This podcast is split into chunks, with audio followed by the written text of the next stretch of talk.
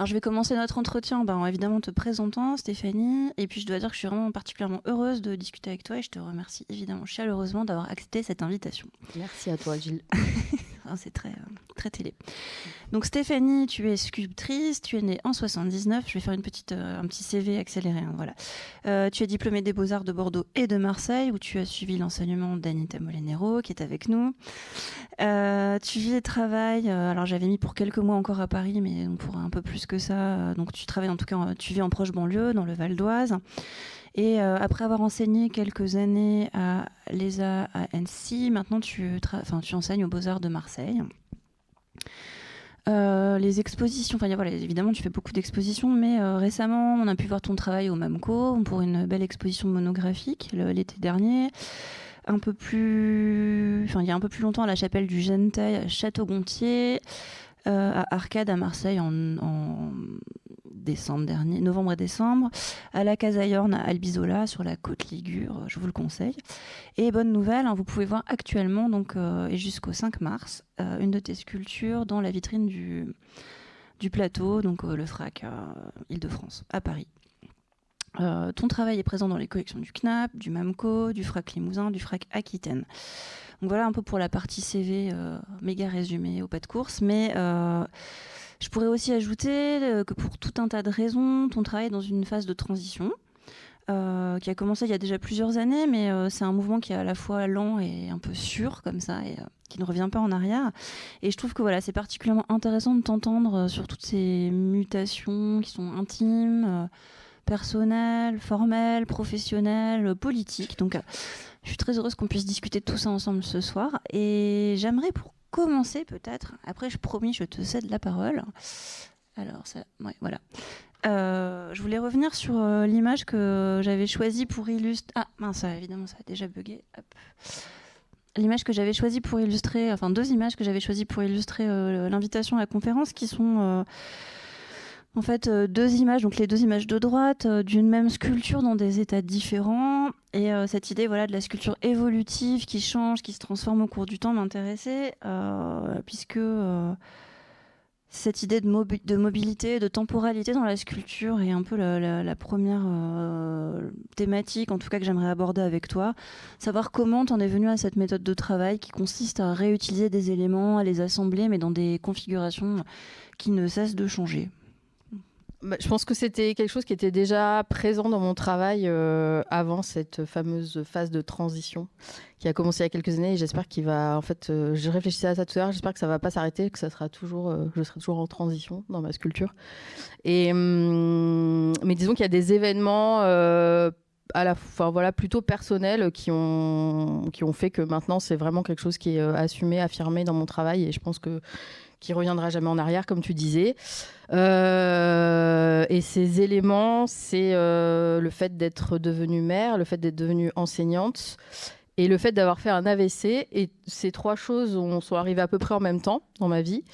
Et, euh, et en fait, du coup, ça m'a amené forcément à me questionner pas mal sur, sur mon travail, sur le sens du travail dans le monde dans lequel on vit et euh, comment j'avais envie de faire évoluer mon travail parce que je sentais qu'il manquait vraiment quelque chose. Enfin, il y avait quelque chose qui me satisfaisait pas dans le fait d'être seule à l'atelier. Bien sûr, je travaille toujours avec des gens. Euh, mais beaucoup de gens qui n'étaient pas présents physiquement pendant le travail, beaucoup de gens morts, enfin voilà, des artistes que j'aimais qui étaient avec moi, mais pas forcément en chair et en os.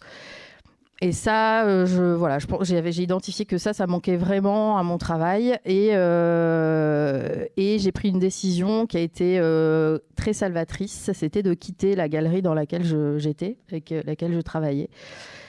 Et d'un coup, j'ai eu l'impression de, de, récupérer vraiment mon, ma vie, mon outil de production, mes sculptures et de plus avoir de compte à rendre à personne de pouvoir euh, faire les gestes que j'avais envie de faire. Enfin, il y a eu comme ça un processus un peu d'émancipation et de, de censure. Je pense qu'on se met un peu à soi-même quand on travaille et, euh, et finalement la vie c'est aussi, euh, enfin en tout cas comme tel que je le vois, la vie d'une artiste, c'est aussi de, de, balayer tout ça et d'essayer de bah voilà, de, de, se libérer de plein de choses. Et, euh, et du coup, à partir de ce moment-là, j'ai vraiment plus eu de limites euh, dans les gestes que je pouvais faire. Euh, parce que forcément, quand on travaille dans une galerie, on fait de la sculpture, mais on, on, nous demande aussi de faire des objets. Et pour moi, faire de la sculpture, ça n'a jamais été le. Enfin, j'ai jamais vu mes sculptures comme des objets ou comme des marchandises.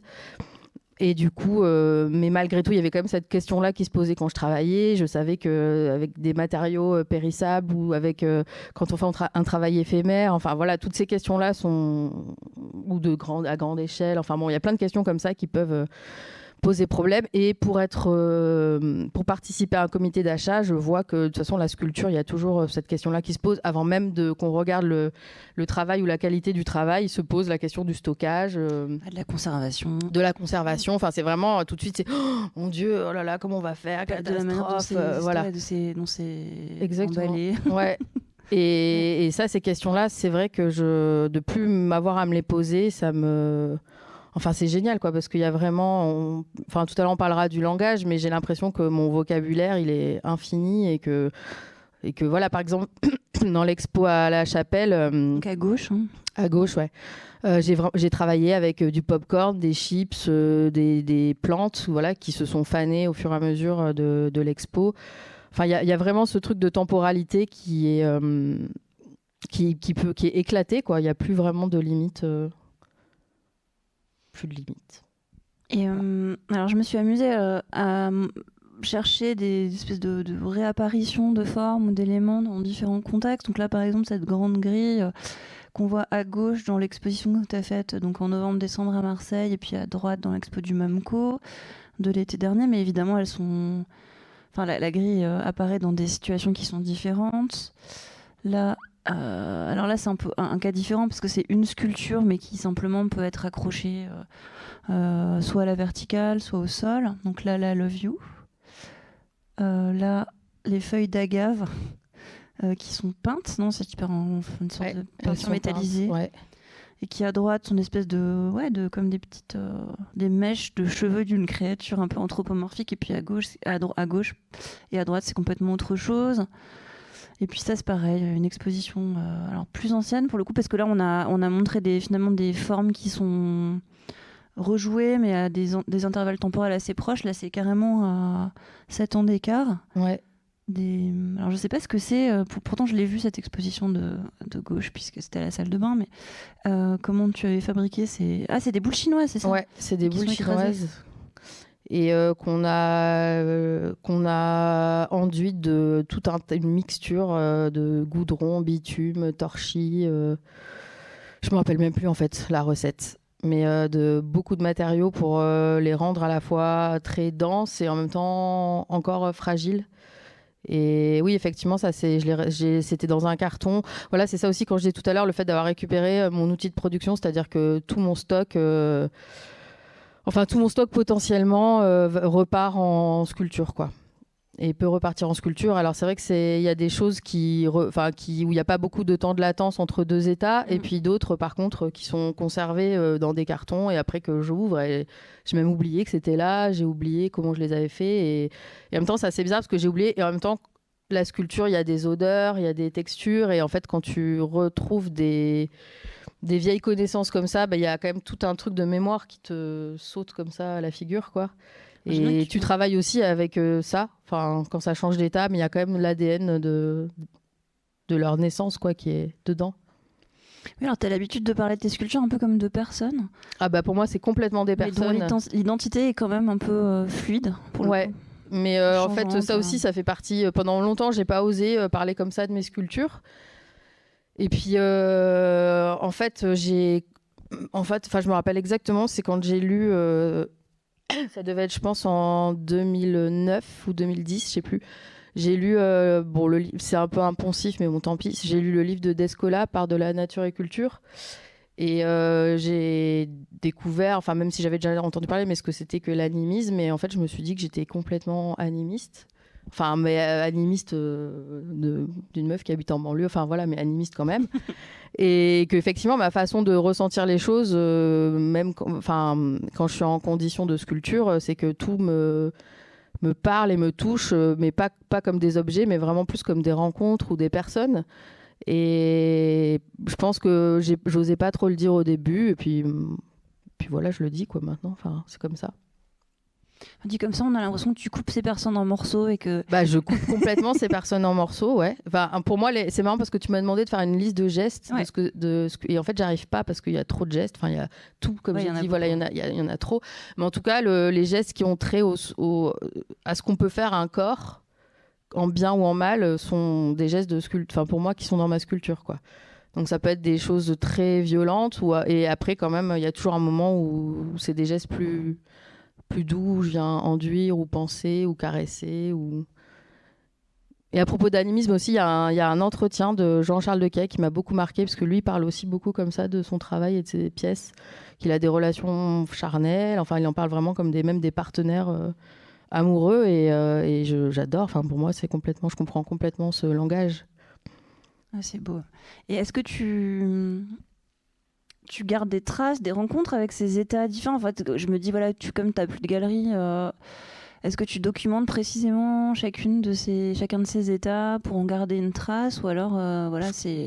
Je sais pas, bah, des fois, où, ça, bah, en fait, euh, je, peux, je peux documenter, je peux garder.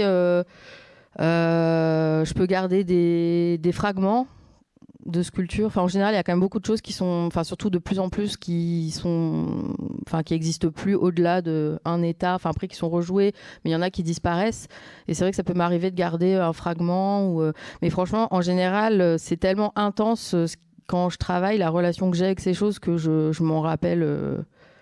Enfin, j'ai pas besoin de garder, je crois, de souvenirs parce que, enfin et puis comme c'est des choses qui sont autour de nous en permanence, je sais que après quand par exemple, pour la dernière expo, j'ai enfin là ça y est pas dans tes slides je crois, mais j'ai travaillé avec des graines que en fait c'est des graines de févier d'Amérique. C'est comme des grosses gousses comme ça qu'on voit beaucoup euh, en ce moment. Elles sont sont bien mûres, bien grosses. Et elles sont sur le trajet. Il y en a beaucoup de ces arbres sur le trajet que je fais parce que je suis enseignante donc à Marseille, comme tu l'as dit. Sur le trajet pour aller à Lumini, elles, sont, elles jonchent le, sol. Et donc je, les ai récoltées pour euh, faire une pièce avec. Et maintenant, je les, je les ai euh, enduites de vaseline, je les ai tripotées, je les ai touchées, je les ai écartelées, ouvertes. Enfin, je les connais par cœur, quoi. Et c'est vrai que maintenant, quand je les vois, j'ai le souvenir, je sais exactement euh, leur texture, leur odeur, leur. Enfin, j'ai l'impression de vraiment, je pourrais jamais les oublier, quoi, parce que j'ai, voilà. Faut que tu racontes tes souvenirs de sculpture. Oui. Alors j'avais j'avais justement préparé euh, des un peu les avant-après, mais euh, un ensemble de slides qui sont plus anciennes, avec cette pièce qui d'ailleurs est exposée en ce moment à la MECA euh, à, à, Bordeaux, qui qui est super, mais qui est vraiment très loin de ce que tu fais maintenant. En ah. Donc 2006. Et c'est vrai que voilà, elle, est, c'est, drôle de voir qu'en ce moment, c'est, c'est l'accès que les gens ont tout ouais. c'est Je pourrais plus jamais. En fait, il y a des gens qui me disent ah j'adore et tout. Et moi, je, je, pourrais plus jamais faire ça. Enfin, c'est trop bah bizarre de voir je... Ah, j'en avais choisi d'autres, mais parce que aussi elles sont euh, très euh, white cube quoi. Enfin, il y a vraiment ce rapport à l'espace d'exposition qui est euh, Bon là c'est le confort moderne donc c'est pas le plus white cube des white cubes mais c'est quand même un espace blanc et muséal ou là on est dans une au musée d'art moderne. Ah au musée d'art moderne. Hop, ou là la salle de bain qui était un vrai white cube aussi. Donc là c'est voilà on est en 2012. Et puis là, voilà, c'est plus récent. Ah, c'est 2019. D'ailleurs, j'ai mis été 2017, mais c'est pas des. Je me suis... Si, si, c'est 2017, ah, exactement 2017. Ah, je me suis pas trompée. Euh, où là, c'est une expo euh, dans un château un peu abandonné hors les murs. Euh, on voit qu'il y a voilà, il y a des marques sur les murs des anciens occupants. Enfin, ouais, tu t'insères dans un. c'est vraiment un travail in situ qui a plus rien à voir en fait dans les. Ouais. Dans l'intervention. Surtout cette expo là dont tu parles, c'est en fait c'est pendant cette expo que j'ai fait l'AVC.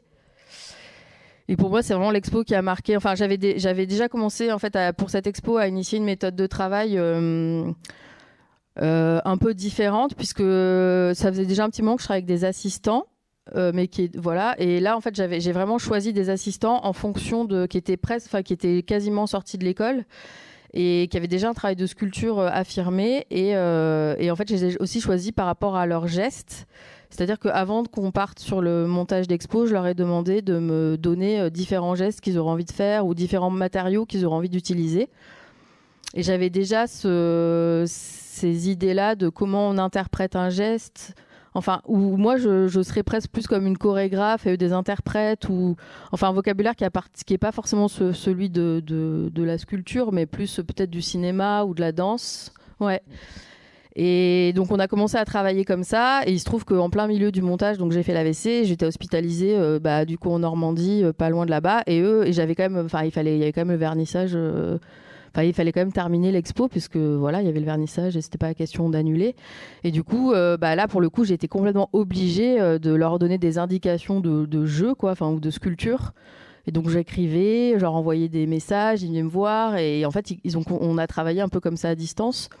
Et une fois qu'on est revenu sur le, donc j'ai passé une semaine à l'hôpital et ensuite je suis retournée sur le montage d'expo et j'étais quand même très faible donc je pouvais pas passer ma journée à travailler. Et là c'est pareil, le matin je leur, donnais des indications et puis le soir j'allais voir un peu le le résultat, comment vous avez interprété, je voilà changer, enfin ou pas d'ailleurs.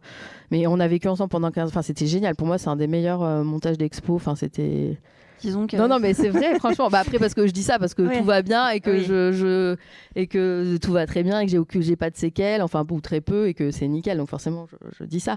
Mais honnêtement, ça a été pour moi, euh, enfin, ça a été euh, génial quoi comme expérience. Et après, depuis, je peux, je, là, je, je- c'est impossible pour moi, même quand j'ai une expo. euh, Solo, c'est impossible de travailler toute seule. Il y a toujours plein de gens, euh, que ce soit en physique ou alors des, morceaux d'œuvres d'autres personnes. Et après, il y a toute cette question comment je cite ces gens-là. euh. donc là, bah, par exemple, à l'expo à Marseille, c'est des featuring pour moi.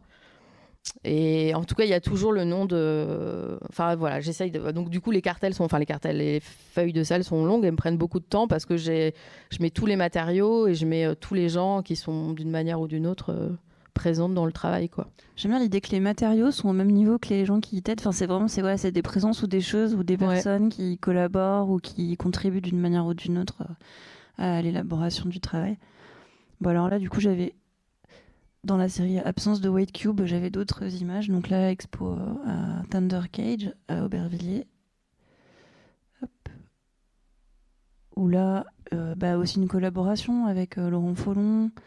Donc Greenhouse, c'est quoi En fait, c'est aussi un lieu. euh, Greenhouse, c'est un- en fait, c'est un lieu d'expo à Saint-Étienne qui est un artist run space et c'était pendant la biennale euh, Carbone. C'est un- une biennale euh, qui est organisée par euh, les Limbes, si je dis pas de bêtises, Euh, et euh, qui réunit un peu tous les artistes run space de de Saint-Étienne et voilà et c'était super. Enfin là aussi c'est une expérience enfin c'était fou parce qu'en fait on a appris pendant le montage très peu avant l'ouverture qu'en fait on pourrait pas ouvrir parce que c'était le je sais pas combien confinement, j'ai oublié. Deuxième, je crois. Deuxième, enfin ouais, en- je en sais. octobre. Voilà, c'était ouais. Et du coup, on savait que en fait l'expo, elle allait jamais euh, être vue. Euh, mais enfin, enfin, si, elle allait être vue juste le soir du vernissage, puisque après le vernissage, c'était le confinement. Et c'était hyper bizarre de travailler avec euh, ça et en écoutant la radio, en se disant que, enfin, en écoutant, voilà, est-ce que ça va être confiné, pas confiné, comment ça va se passer? Et on se dit, et finalement, l'expo, en fait, elle a duré le temps d'une soirée. Euh, en fait, euh, tous les gens de la biennale ont terminé. enfin, on a fait vraiment l'after. En plus, l'expo s'appelait After, mais c'est enfin un peu de manière prémonitoire, bizarre. Mais en fait, tous les gens de la biennale se sont retrouvés euh, dans ce dans ce lieu. On a fermé les portes et on a fait la fête dans le dans les sculptures, enfin au milieu des sculptures. Et ça a été son seul. euh, sa seule, Sa seule, sa existence seule publique. existence. Ah waouh. Ouais. Mm. Et c'était trop, c'était trop bien. Enfin, c'était génial de faire la fête euh, avec les, les, je sais pas. En plus, Laurent Foulon met des confettis partout. Enfin, c'était euh, assez fou comme moment. Une dernière fête avant le confinement. Exactement. Et là, j'avais choisi cette image. Alors aussi pour la question du in situ, parce que évidemment là, c'est donc c'est le fameux jardin de la maison de Asgariorn à Albizola. Et euh, c'est une sculpture, euh, c'est un vêtement sculpture que tu as installé euh, au sommet d'une agave un peu péri, en train de périr, on va dire. Elle n'était pas très en forme cette agave. elle est morte même parce qu'en fait, les agaves, elles fleurissent une fois. Ah voilà. Et quand elles fleurissent, ça veut dire qu'elles sont en train, enfin, elles sont mortes. Donc elle était en train de. Elle était Donc je morte. pouvais, euh, lui- enfin, je pouvais euh, être avec elle sans trop la, enfin voilà, c'était de toute façon sa fin de vie, donc c'était ok. Et je, je me demandais, parce que tu parlais tout à l'heure de graines, là on est devant une agave, euh, évidemment, je pense, euh, enfin il y, a- il y a une présence quand même de- d'objets végétaux que tu transformes dans ton travail. Et je me demandais, voilà, est-ce que tu pourrais nous dire un petit peu si ces questions de, aussi de recyclage, elles ont été revivifiées dans ton travail par des questions écologiques, parce qu'elles sont là depuis le début, comme tu disais, mais est-ce que voilà, tu les investis d'autres euh, significations aujourd'hui, ou juste c'est plus explicite, enfin comment tu te... Je pense que c'est plus explicite, mais un peu, je pense, comme toutes les questions un peu, on va dire, politiques euh, qui traversent mon travail, je pense que je pense qu'elles étaient présentes, mais de manière un peu. Bah, genre, bah, de toute façon, elles sont là, il n'y a pas besoin d'en dire plus, et c'est là, et c'est comme ça. Et, hum, et je pense que ça, a été. Euh, que tout ça a été rendu aussi plus explicite parce que j'ai bah, commencé à être enseignante et que j'ai rencontré des artistes qui étaient beaucoup plus euh, engagés, enfin, de manière euh, vraiment. avec un bagage aussi théorique.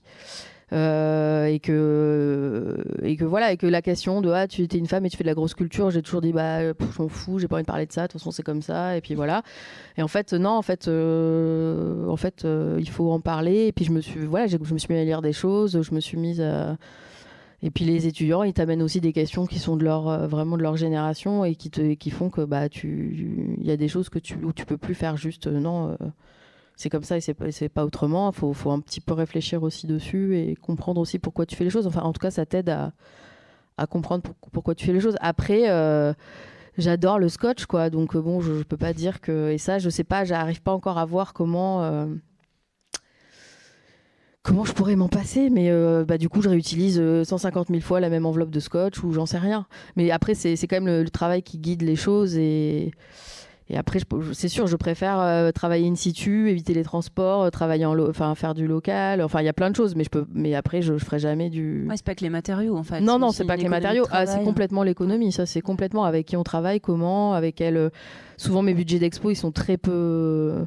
Très bas. Très bas et ce qui c'est le budget il sert d'abord à payer enfin à, faire en sorte que les gens avec qui je travaille ils soient enfin on puisse vivre correctement manger dormir euh, voilà, souvent il me reste beaucoup de matériel après que je redistribue, euh, que je donne. Et puis voilà, maintenant comme je dis, j'ai plus de galerie, donc je fais ce que je veux. C'est-à-dire qu'une sculpture, après, je peux la remettre, euh, je peux la donner, quoi. Enfin, je peux, je fais ce que voilà. Oui, en fait, ce qui définit la fin de la sculpture, c'est le moment où tu la vends, quoi. Si elle est vendue, elle peut. Elle, Franchement, je crois que là, j'ai de moins en moins de choses à vendre et je vois pas. Enfin, moi, j'aimerais bien être payé en comme quand tu vas faire un concert, quoi. En je sais pas, en, enfin, je sais pas comment on appelle ça, en prestation, quoi, en honoraire, j'en sais rien. Mais euh, j'ai. Là, bah, après l'expo Mamco, il y a un collectionneur qui m'a demandé des infos sur mon travail. Il m'a dit que, mais je sais, en fait, je peux rien, enfin, j'ai rien à lui vendre, quoi. Je, il y a rien qui peut, qui, qui peut être. Euh, il m'a dit, je veux quelque chose de plat, petit, accroché au mur. Euh, bon. ah oui. Je lui ai dit, bon, là, si tu veux, c'est un peu quand je peux te vendre un morceau de truc, si tu veux, mais bon, c'est un peu bizarre aussi. Je, savais pas trop quoi lui dire et. Enfin, j'ai, il y a pas, il y a pas grand pas envie de me poser cette question-là euh, pendant que je travaille. Quoi. C'est, vraiment euh, ça, ça m'a trop. Euh, forcément, ça, il y a tes gestes qui sont orientés quand tu te poses ces mm. questions-là, quoi. Donc, je préfère avoir un budget, des honoraires, et après, je fais ce que je veux avec. Donc, à la fin, tu lui as rien vendu? Non. Ah. Il n'arrête pas de me demander, mais je. Un petit truc. Mais ouais, mais bon, je sais même pas s'il veut un morceau, je sais même pas. Je sais pas s'il veut un morceau de truc. Je crois qu'il veut un vrai truc, mais bon, je sais pas. Ou alors, voilà. Mais c'est vrai que c'est des questions. Mais bon, là, de toute façon, dans cette salle, il y a plein de sculpteurs, ils savent très bien, euh, de sculptrices. Mais euh, c'est vrai que ces questions-là, de la sculpture, on te, as l'impression que c'est jamais, euh, ça, on te demande toujours, mais pourquoi tu la fais pas en bleu, mais pour, tu voudrais pas plutôt la faire en bronze, mais comment ça se nettoie? Enfin, c'est des questions qu'on pose pas, je pense, au pain. Ou...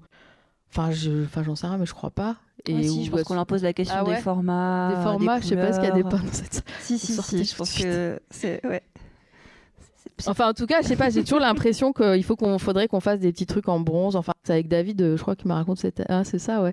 Il m'a raconté ça. C'est pareil, quelqu'un, euh, on, on, taira les noms, mais quelqu'un qui, qui lui a demandé euh, ça, j'adore ça, mais tu pourrais pas plutôt le faire en bronze Mais, mais bah non, quoi. Enfin, au bout d'un moment, flemme. Alors, peut-être euh, une question que je voulais te poser, qui est, si tu parlais tout à l'heure un peu de chamanisme, ça m'envoie un peu aussi vers des questions de rituels. Et puis, si tu parles de, enfin, quand tu dis que tu voudrais te faire rémunérer euh, euh, sous forme d'honoraires et tout ça, ça nous envoie presque du côté de la performance aussi. Il y a un truc super performatif dans ton travail et, enfin, dans ta sculpture. Et je voulais que tu me parles un peu de comment tu te mets en condition pour travailler. Enfin, voilà, ce, puisque en fait, c'est presque. Enfin, il y a des gestes presque. Enfin, il y, a une partie d'improvisation en fait avec les matériaux. En tout cas, même si c'est pas comme ça en cinq minutes, mais euh, voilà, quand tu prépares une exposition, tu te mets vraiment dans un tunnel de travail et tu, construis les choses à ce moment-là. Mais il y a quand même toute une, tout un ensemble d'étapes préalables. Alors, je voulais savoir comment tu te préparais pour improviser.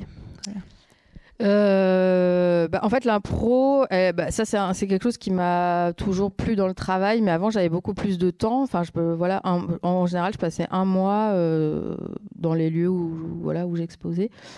Mais maintenant, bah, en étant prof une semaine sur deux avec deux enfants, bah, c'est plus du tout possible. Donc, euh, du coup, ce truc de l'urgence, déjà que j'aimais beaucoup avant, il est complètement Enfin, il est décuplé, donc, euh, donc en général, j'ai, je sais pas, je dirais j'ai 13, entre 13 jours et 15 jours. Euh, par contre, je, dans la mesure du possible, je tiens à, faire le maximum de choses in situ. Et donc, effectivement, il faut que les conditions de travail soient prêtes. Donc, il faut savoir à l'avance avec qui tu vas enfin, des choses très pragmatiques de avec qui tu vas travailler, combien tu as de budget, qu'est-ce que tu peux faire ou pas dans l'espace. Euh, ça, donc ça, je, prépare tout ça avant. Et après, il y a des envies, des désirs. Euh, avec quel matériau tu as envie de travailler euh, Enfin voilà, des sortes d'indications comme ça. Et, après, je sais que j'ai un temps donné et que par contre, pendant ce temps-là, tout peut, tout peut rentrer dans la sculpture. Il y a vraiment tout ce qui se passe potentiellement peut rentrer dans la sculpture. Donc c'est un mélange de grande concentration et ça, bah, voilà, la musique, c'est m'aide beaucoup parce que j'ai besoin d'être, enfin, j'ai besoin de musique pour me concentrer. De, donc voilà, tu es un peu dans une bulle, tu es très concentré, en même temps tu es ultra poreuse à tout ce qui peut se passer. Quoi. Donc c'est un peu bizarre, c'est un mélange entre une concentration et un ultra, euh, enfin où tu plus trop de, de contours, enfin je sais pas, tu es complètement dilaté et... J'aime bien, tu me disais aussi qu'il y a une différence quand tu fais un montage d'expo entre les lieux qui te laissent les clés et ceux qui te forcent à sortir à 18h. Ouais, bah oui, je, parce que ça, implique pas le même, évidemment, mais voilà, c'est vrai que cette possibilité de pouvoir euh, bah, poursuivre euh, jusqu'à ce bah, que ça s'épuise de soi-même, quoi. Ouais, moi, c'est vrai que je. C'est plus dur de se. Bah, c'est vrai que les conditions euh, de travail que je préfère, c'est pas du tout. c'est, je regarde pas du tout. Est-ce que c'est un grand musée Enfin, c'est pas du tout ça qui va. Même si j'ai adoré, enfin, c'était super de faire une expo Mamco, mais j'ai mille fois plus aimé faire l'expo dans un artist run space à Marseille, à Arcade parce qu'effectivement, Arcade, on m'a donné les clés et puis c'était. En plus, j'habitais à 10 minutes à pied et vraiment, euh, j'avais zéro limite. Euh, enfin, j'avais juste les clés, voilà. Et puis après, je faisais exactement ce que je voulais à l'intérieur. J'avais bien sûr un, un, budget, et puis, euh, mais après, il n'y avait pas d'autres contraintes, quoi. Enfin, hormis celle de, le, normale de la physique et de la une date d'ouverture. Voilà, c'est ça, ce genre de choses, ouais. et voilà. Alors, je voulais passer peut-être je voulais montrer ça parce qu'en fait, euh, je suis allée voir euh, donc ce musée outdoor euh, au mois d'octobre dernier, qui est donc à Joshua Tree en Californie. c'est un musée à ciel ouvert de Noah Purifoy, qui est un artiste américain, noir américain, qui a voilà, qui a créé en fait entre 89 et 2004 sur 4 hectares un immense musée de sculptures d'assemblage. Alors c'est pas des super images, hein, j'ai trouvé ça sur le site, mais euh, c'est vrai que j'ai eu l'impression, enfin, je, connais ton travail depuis longtemps, mais j'ai eu vraiment une révélation justement de devant cette, quantité de gestes, de propositions différentes, cette inventivité de, de types d'assemblage avec des objets euh, à chaque fois différents, un usage parfois de la couleur, parfois pas. Enfin, c'est ultra euh, diversifié dans la. Enfin, c'est un vrai chef-d'œuvre en fait cet endroit. Et hum, c'était à ce moment-là que je, m'étais dit tiens ça serait marrant de faire une collection enfin une, sorte d'encyclopédie des gestes que tu fais mais évidemment c'est impossible parce que voilà il faudrait te t'observer pendant dix ans et puis tout noter.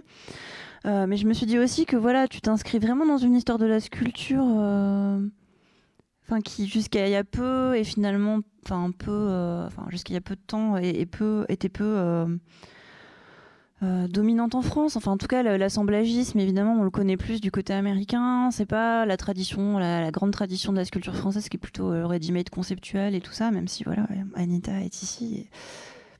Mais non, c'est pas toi, Même si on a dit.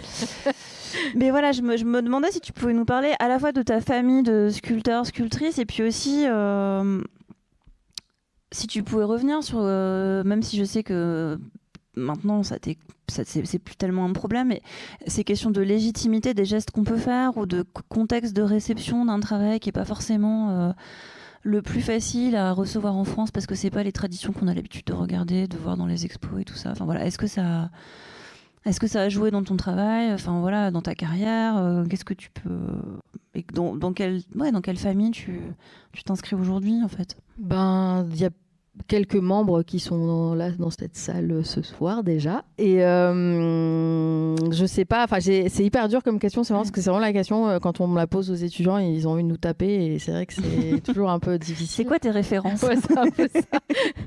Alors euh, j'avais fait une liste sur mon téléphone, mais bon bref. non mais il y a plein de gens que j'adore. je sais pas, Paul Tech par exemple. Paul Tech, c'est je suis complètement, je l'aime quoi. Enfin, je suis complètement amoureuse de lui.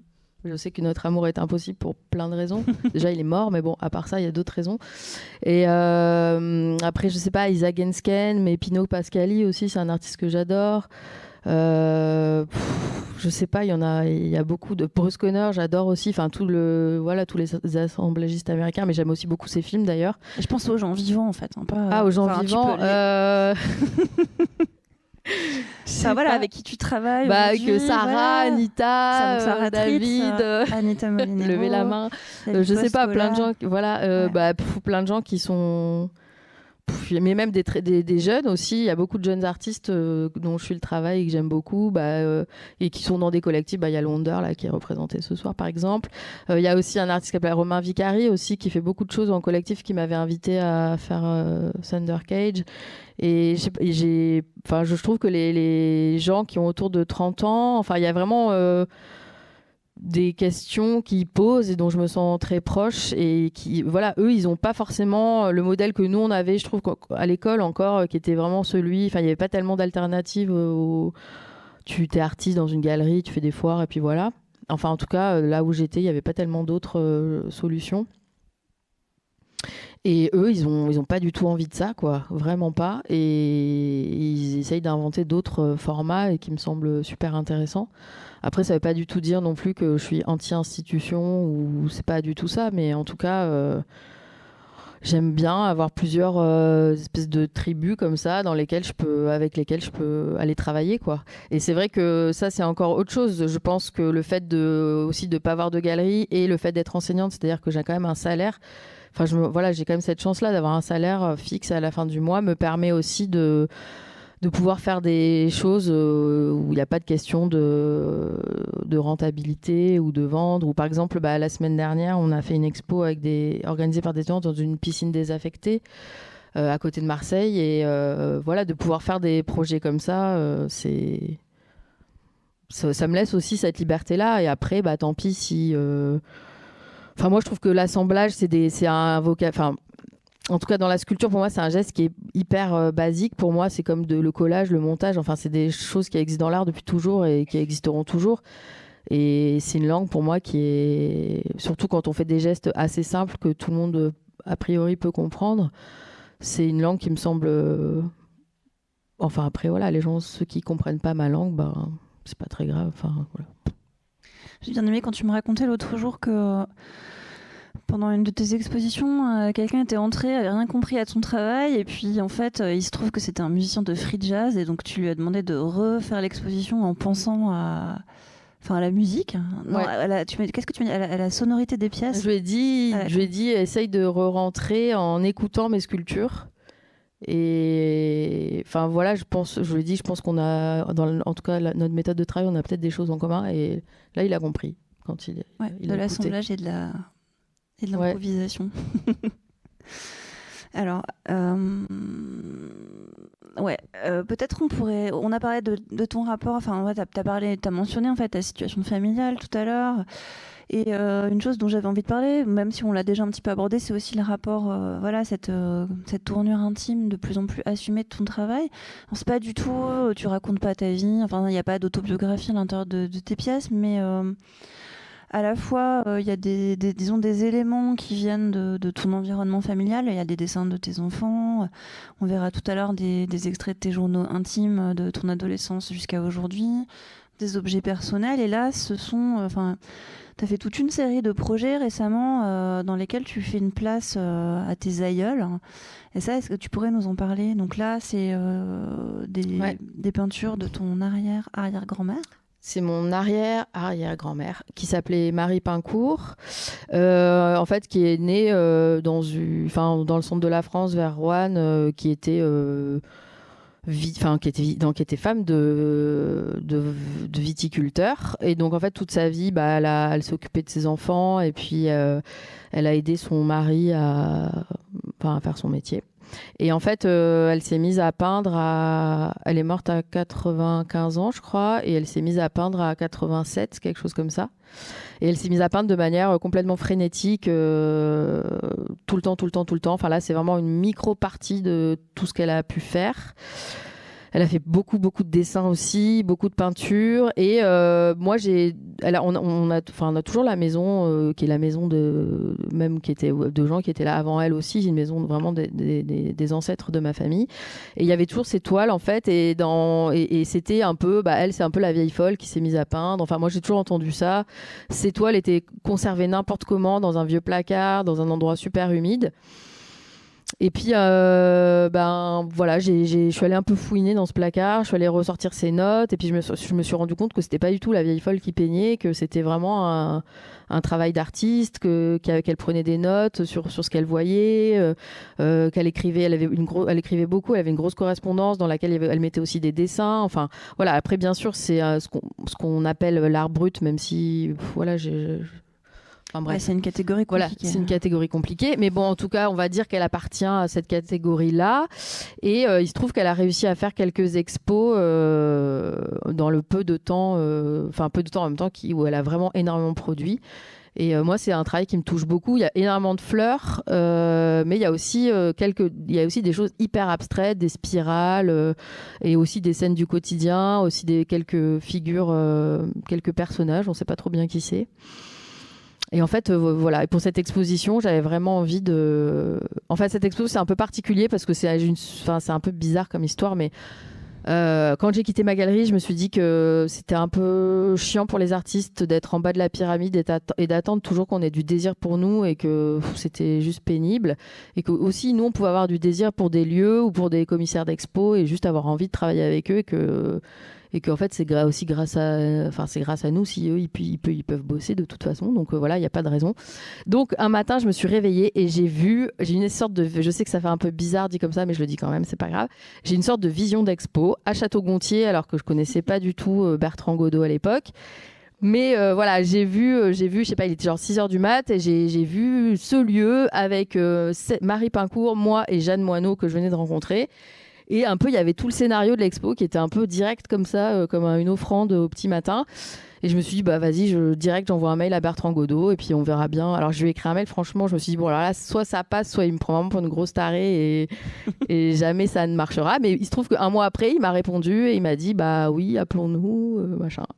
Et voilà. Et donc ça a donné le, cette expo et il se trouve que donc euh, j'ai eu envie de mettre à l'entrée de la chapelle ce mur un peu direct comme ça, très frontal, où il y avait les toiles de, de cette femme. Euh, euh, voilà, et puis je pense que quand on a bah, l'histoire familiale, c'est important, et qu'on a aussi un. C'est aussi grâce à ces femmes-là, parce qu'après on parlera de, mon, de une autre de mes aïeules qui est ma grand-mère, marseillaise, mais que c'est aussi grâce à ces. Bah, dans ma famille notamment, ces femmes-là, que, que je peux aussi faire ce que je fais. Et, donc il n'y a pas de raison qu'elle soit pas euh, remerciée aussi pour ça et qu'on voilà. Et il se trouve que pour finir la petite histoire sur Marie Pincourt, euh, elle a, elle est dans donc à Laval il y a un super musée d'art brut et en faisant l'expo j'ai découvert qu'il y avait 12 de ces toiles qui étaient dans les collections du musée. Ah et je ne sais pas et personne de ma famille ne, ne savait euh, qu'elle avait été collectionnée, là-bas. Enfin que c'était voilà. Donc c'était c'était assez beau quoi comme moment. Et donc là, c'est aussi euh, là, c'est ta grand-mère. Là, c'est ma grand-mère, Ida. Euh, ouais. À Marseille. Ouais. Et en fait, bah, pour l'expo à Marseille, c'était obligatoire qu'elle soit là euh, parce qu'elle a enfin, c'est donc elle arrivait de Naples à 12 ans. un peu arrachée comme ça à sa famille. Enfin, sa mère en avait marre de d'avoir, enfin, de faire des gamins tous les quatre matins et que la plupart meurent. Euh, donc elle a décidé de prendre les enfants qui lui restaient, de quitter l'Italie et de s'installer à Marseille. Mais euh, voilà, les conditions étaient super dures. Donc ma grand-mère, elle est allée à l'usine à 12 ans. Elle, elle est plus jamais retournée en Italie. Et, euh, et c'était voilà, c'était une femme hyper enfin d'un côté hyper libre, hyper forte et en même temps qui, avait honte de ce qu'elle était, qui, qui a passé, enfin qui qui a travaillé donc toute sa vie jusqu'à son mariage et euh, elle était bien contente de pouvoir rester à la maison, que mon grand-père dise Bah non, maintenant t'arrêtes de travailler, parce qu'en fait, depuis ses 12 ans, elle bossait euh, à l'usine où elle était bonne, quoi. Et, euh, Et du coup, ça a été, enfin pour elle, le, fait d'être au foyer, ça a été vraiment un moment d'apaisement et de libération. Et, et voilà, et c'est, enfin, c'est grâce à elle aussi, voilà, que je, peux faire ce que j'aime et avoir une vie épanouie. Et pour moi, c'était obligatoire qu'elle soit là. Et donc, euh, j'ai pour la, j'ai demandé à un artiste qui s'appelle Jean-Baptiste Janissé de faire un ornement euh, autour de cette vidéo. Et donc, il a récupéré euh, des petits objets qui appartenaient à ma grand-mère. Elle n'avait pas grand-chose, mais des bigoudis ou des petites figurines religieuses. Et donc, il, a fait cet ornement aussi avec des choses qu'il avait déjà lui, qui venaient de Naples, justement, qu'il avait été prendre sur le vif, à mouler à Naples. Et donc c'est une vidéo où elle tient dans les bras mon fils euh, aîné qui vient de naître. Donc là il a trois jours. Elle, elle a 96 ans. Et là on voit pas parce que donc c'est une capture d'écran, mais en fait elle, avait la méga tremblote parce qu'elle était vraiment très très vieille.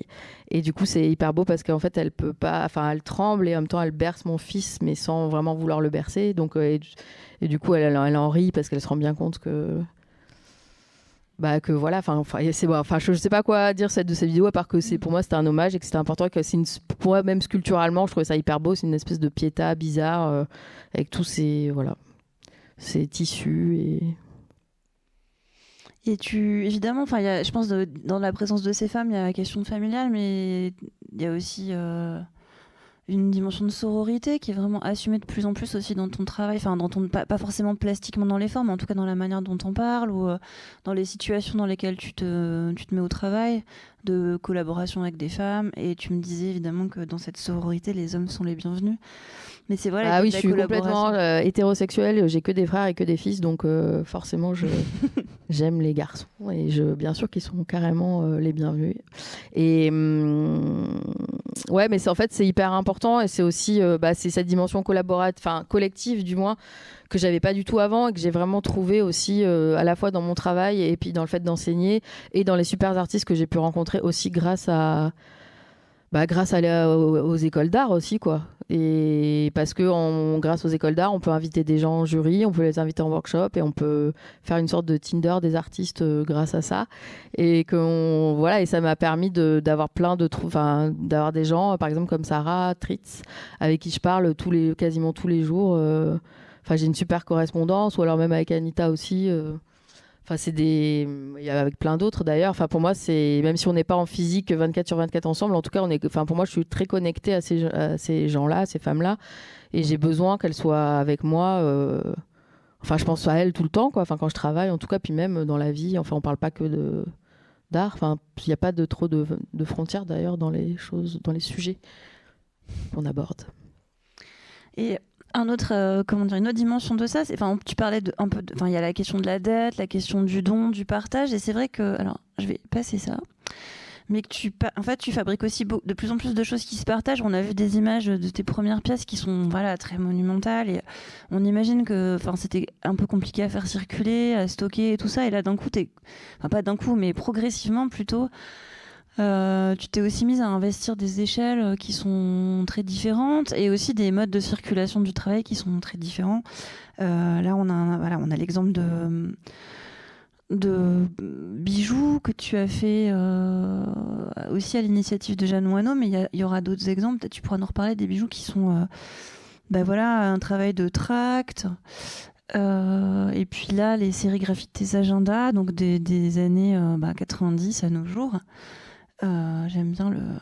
Il faut que l'on fasse quelque chose vite. Bah oui, l'ennui est très présent dans ces.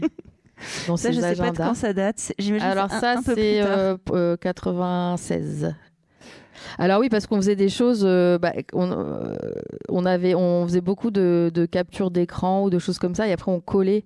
Bah, je pense que peut-être le geste du scotch aussi, ça vient de là. On, se fabriquait des couvertures et pour que ça dure longtemps, on mettait. Il fallait mettre des, il fallait mettre des couches de scotch. Ouais. Ouais, j'ai fait pareil. Mais euh, ouais, mais j'ai gardé ouais, mais ça c'est aussi des agendas de ma meilleure amie. Enfin là, on a gardé nos agendas et je lui ai demandé aussi ses agendas parce que forcément on était, il y a beaucoup de choses dans ces. J'ai toujours les, enfin je garde toujours le même modèle depuis toutes ces années. C'est c'est un objet qui est très important en fait euh, parce qu'il y a toutes les traces de du travail, de la vie, de tout. Euh, comme ça, enfin avec les dates et les presque pas les heures, mais pas loin. Et pour moi, c'est vraiment un. Je vais beaucoup puiser Enfin, je les regarde souvent, je les relis souvent. Et là, j'avais envie pour. Bah, c'était pour l'expo Mamco. Du coup, j'avais envie de, faire un peu des, enfin, des choses que j'avais jamais faites. Et donc là, j'ai fait des. Bah, là, c'est pas les sérigraphies, mais c'est les images d'où viennent les. Voilà, ouais, voilà. Et en fait, du coup, j'ai travaillé avec un artiste Runspay qui s'appelle Jeanne Barré à Marseille. Et ils ont un petit atelier de sérigraphie. Et du coup, j'ai fait, j'ai, j'ai fait des sérigraphies là-bas à partir de, de ces agendas. J'ai fait une sélection en fait euh, un peu aléatoire. Enfin, soit, soit parce que graphiquement ça me plaisait, soit parce que euh, voilà le texte, euh, il y avait des choses dans le texte qui me plaisaient aussi. Et j'ai demandé du coup, à, enfin avec Charlotte avec qui on a fait les sérigraphies, je, lui ai demandé, je lui ai dit je veux, je veux faire, je veux avoir de la matière. Enfin, je veux pas avoir des belles images forcément à, à, encadrer ou à, ou à coller au mur, mais je veux avoir de la matière euh, sérigraphique, quoi, que je puisse vraiment euh, la, en faire de la sculpture presque.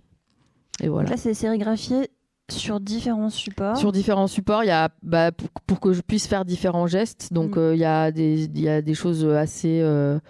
Enfin, il y a des draps, il y a, y a des, du papier alimentaire, il y a des emballages, il y a des feuilles aussi que j'ai trouvées là-bas dans l'atelier. Enfin, il y a tout type de support et on, voilà, on a fait vraiment plein, plein de tests. C'était très rapide. C'était, il fallait, voilà, il fallait qu'il y ait une, quantité quand même, euh, ouais, une matière, que j'ai vraiment de la matière pour après pouvoir les travailler sur place justement.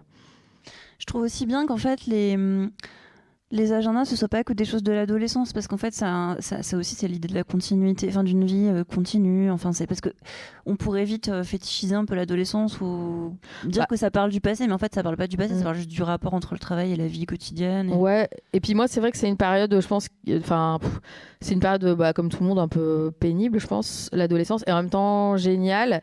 Et c'est, pour moi, c'est vraiment un matériau l'adolescence de travail, mais euh, qui, est, qui est beaucoup plus intéressant maintenant que je suis plus, enfin que je suis plus du tout adolescente quoi. Et je trouve que de, cette, euh, de, dans mon travail, il y a vraiment ce truc aussi de travailler en différé, enfin de ouais, par rapport aux souvenirs ou à la mémoire. Et, c'est, enfin, j'adore en tout cas avoir cette énergie en fait de l'adolescence et aussi ce, désespoir un peu où tu te dis que tu as une super énergie, en même temps, tu as bien conscience que tout est foutu. Et ce mélange des deux, utilisé, mais, à l'âge adulte, enfin, j'adore travailler avec ça, avec ce, cette énergie-là. Et la musique, ça me sert aussi à ça, d'ailleurs, à, à me remettre dans des états. Euh, un peu intense, euh, qui ressemble à ceux. Ouais, exactement. Que tu avais dans ta chambre avec ta musique quand tu t'ennuyais, que tu savais pas ce que tu allais faire, mais. Alors ça, c'est vraiment tout récent justement parce que ouais, ça c'est de la semaine dernière. C'est la, en fait, on a fini la, la, la, révolution euh, totale de ton travail. Ça commence ouais, par je pense que je vais finir par et ça euh, finit avec des tracts. Tu vas finir par murmurer des choses à l'oreille des gens. Peut-être. Bah, quand je serai très vieille que je pourrai plus rien faire, ouais, peut-être. Donc ça, ce sont des, des tracts. Euh, ils sont pas uniques. Hein, c'est vraiment l'idée de. Non, il y en a plusieurs exemplaires de chaque. Bah, en fait, donc c'est l'expo dont je vous parlais dans la piscine désaffectée. Donc c'est une magnifique piscine à côté de Lumini. Euh, qui a été construite dans les années 73, euh, architecture un peu voilà béton brut comme ça, qui est à l'abandon depuis 2009 et donc qui a été investi par bah, des skateurs, des taggers, des artistes, enfin plein de gens qui viennent faire des choses là-bas. c'est le chaos total et en même temps c'est magnifique. Et donc on m'a proposé de, faire une, enfin de faire quelque chose donc euh, là-bas. Il y avait une quarantaine de personnes, euh, un mélange entre des étudiants, des très jeunes artistes et puis des artistes un peu plus vieux. Euh, et je me suis dit que c'était impossible de poser une sculpture là-bas parce que le lieu est déjà hyper fort, magnifique. puis en plus de toute façon j'avais pas d'argent, j'avais pas de temps puisque j'avais cours toute la semaine. Et donc je me suis dit qu'est-ce que je vais faire? Et c'est vrai que ce truc du langage aussi c'est important. Euh, que ce soit dans mes, dans mes titres ou, dans les sources aussi qui nourrissent mon travail. Il y a beaucoup ah, les titres sont toujours incroyablement beaux, quoi. Enfin, très, il y a toujours très écrit, quoi. En fait. Ouais, c'est très écrit. Puis c'est vrai que je vis avec un poète aussi, donc ça, c'est forcément ça. Ça aide pas. Et, euh, et mais après voilà, c'est quasiment pas mes. Enfin, il y a aucun de mes mots à moi. C'est encore toujours ce geste de prélèvement et de réagencement ou d'assemblage de mots et de dessin aussi. Et donc euh, là, ça provient de plein de sources différentes. Euh, et j'ai du coup, voilà, le soir en rentrant des cours, bah, je faisais des tracts et, euh, Et j'en ai distribué certains. Après, j'ai pas, voilà, le côté je tracte dans, ça, j'ai pas encore tout à fait réglé. Tu l'as distribué dans bah, l'exposition ouais. Tu t'es pas, tu t'es pas, tu l'as pas distribué dans la rue Non, mais c'était bizarre. Enfin, ça, j'étais pas, voilà, je pense que ça a pas hyper bien marché le fait de le distribuer dans l'expo. Bon, bref, c'est pas, j'ai pas, peut-être, je, je pense que je vais en envoyer aussi à des gens ou je vais voir.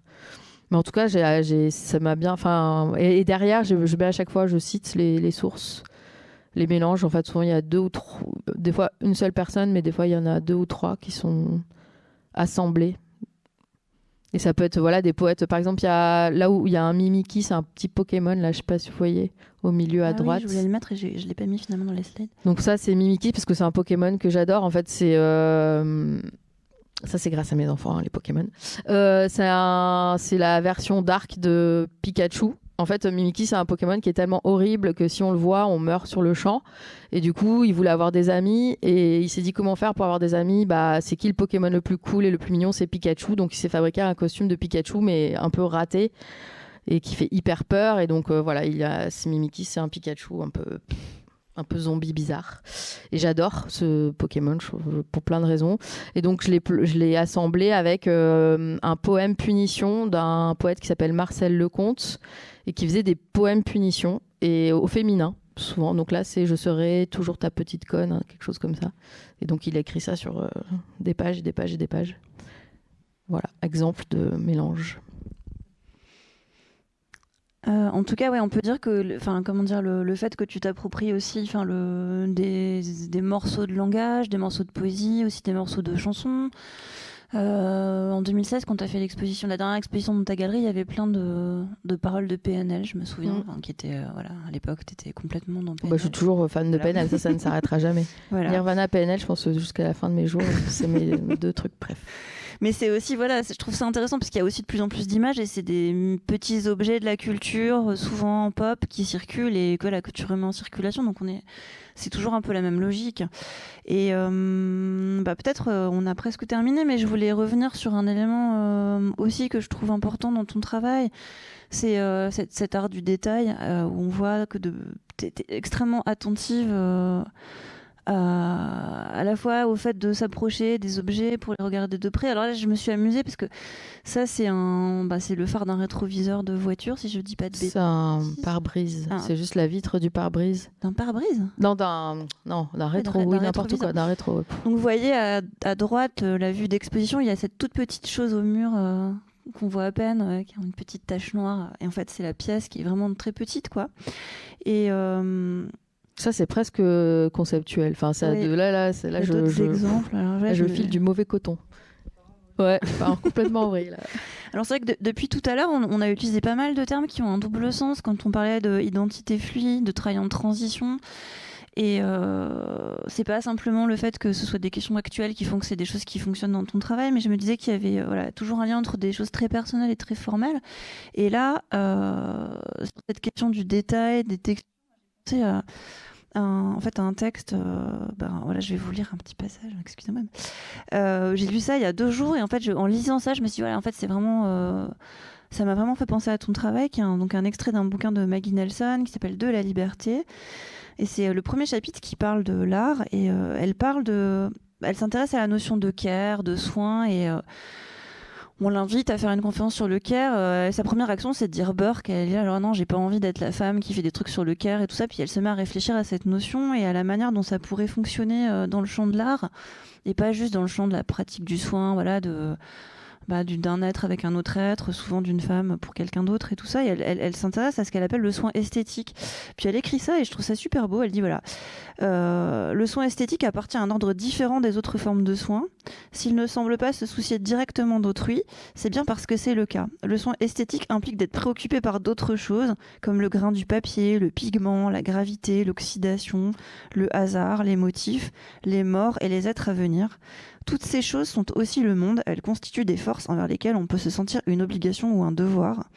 Le fait que ces forces ne nous réclament pas à travers des corps humains ou des principes éthiques n'est pas une raison pour douter de l'intensité ou de la vitalité de leur appel.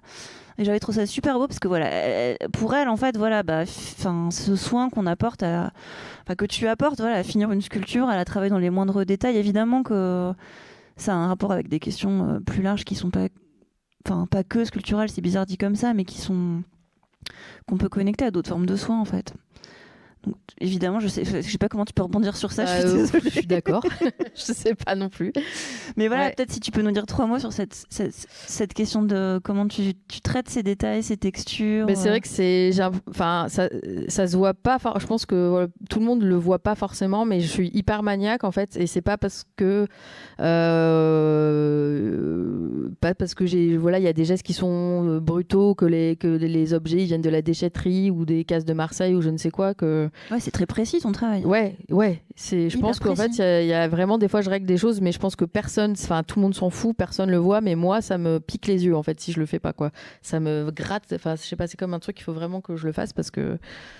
Et, hum, et c'est vrai que je peux passer du temps à régler, je sais pas, la hauteur d'un maillon ou à recoiffer euh, cette couette là, ou. euh, voilà, je- je- j'aime bien, ouais, j'ai beaucoup recoiffé. euh, ou ça peut être vraiment euh, les bougies, je les allumais juste avant, régler à, à quel, combien, combien de centimètres il faut qu'elles brûlent pour que ça soit bien. Enfin après c'est vraiment quelque chose de, je pense que ça c'est aussi quelque Ouais. chose de l'ordre de la composition. Enfin je pense qu'un musicien il fait pareil avec ses sons ou mais voilà comment les quand tu fais de l'assemblage ou du collage, comment tu passes d'une forme à l'autre et que tout doit être Enfin, en plus, dès que tu changes quelque chose, il y a euh, l'item d'à côté qui change aussi. Enfin, du coup, ça demande euh, de, de- de- une grande précision. euh, Enfin, ouais, ça demande quand même une précision à la fin, quoi. Mais c'est vrai que voilà, est-ce que tu as l'impression que c'est quelque chose qui est nouveau ou pas du tout? Enfin, Moi j'ai l'impression que tu Bah- travaillais plus à des échelles qui faisaient que c'était peut-être moins l'enjeu de. Ouais, et puis je pense qu'il y avait moins de détails, il y avait moins de Il y avait moins de matériaux, il y avait ouais. moins de gestes. Donc, forcément, plus tu rajoutes de choses et plus tu passes de temps à, à régler. euh. à régler, ouais. À régler les détails, quoi. Après, des fois, ça peut être régler un détail. euh, Enfin, la précision, elle peut aussi se faire euh, dans le fait de jeter un truc comme ça, tu vois. Enfin, ça, ça, ça peut aussi être un geste. Ça m'arrive aussi, quoi. Alors peut-être pour terminer, j'avais pris deux images pour finir. J'aimais bien cette sculpture parce qu'elle s'appelle Thelma et Louise sont la fin. Ouais, bah ça c'est euh, le titre, il vient d'une conversation, enfin je pense d'un, si je me trompe pas, du titre d'un mail que j'avais envoyé à Sarah je crois, mais il y a très longtemps. Et euh, je sais pas, dans genre ouais, vas-y on se casse et tout, Thelma et Louise, mais sans la fin parce que quand même on Ça a se pas. termine bien quoi. Voilà, un truc qui se termine bien, ouais. Et puisque tu parlais de se terminer bien, voilà, en, Ah oui.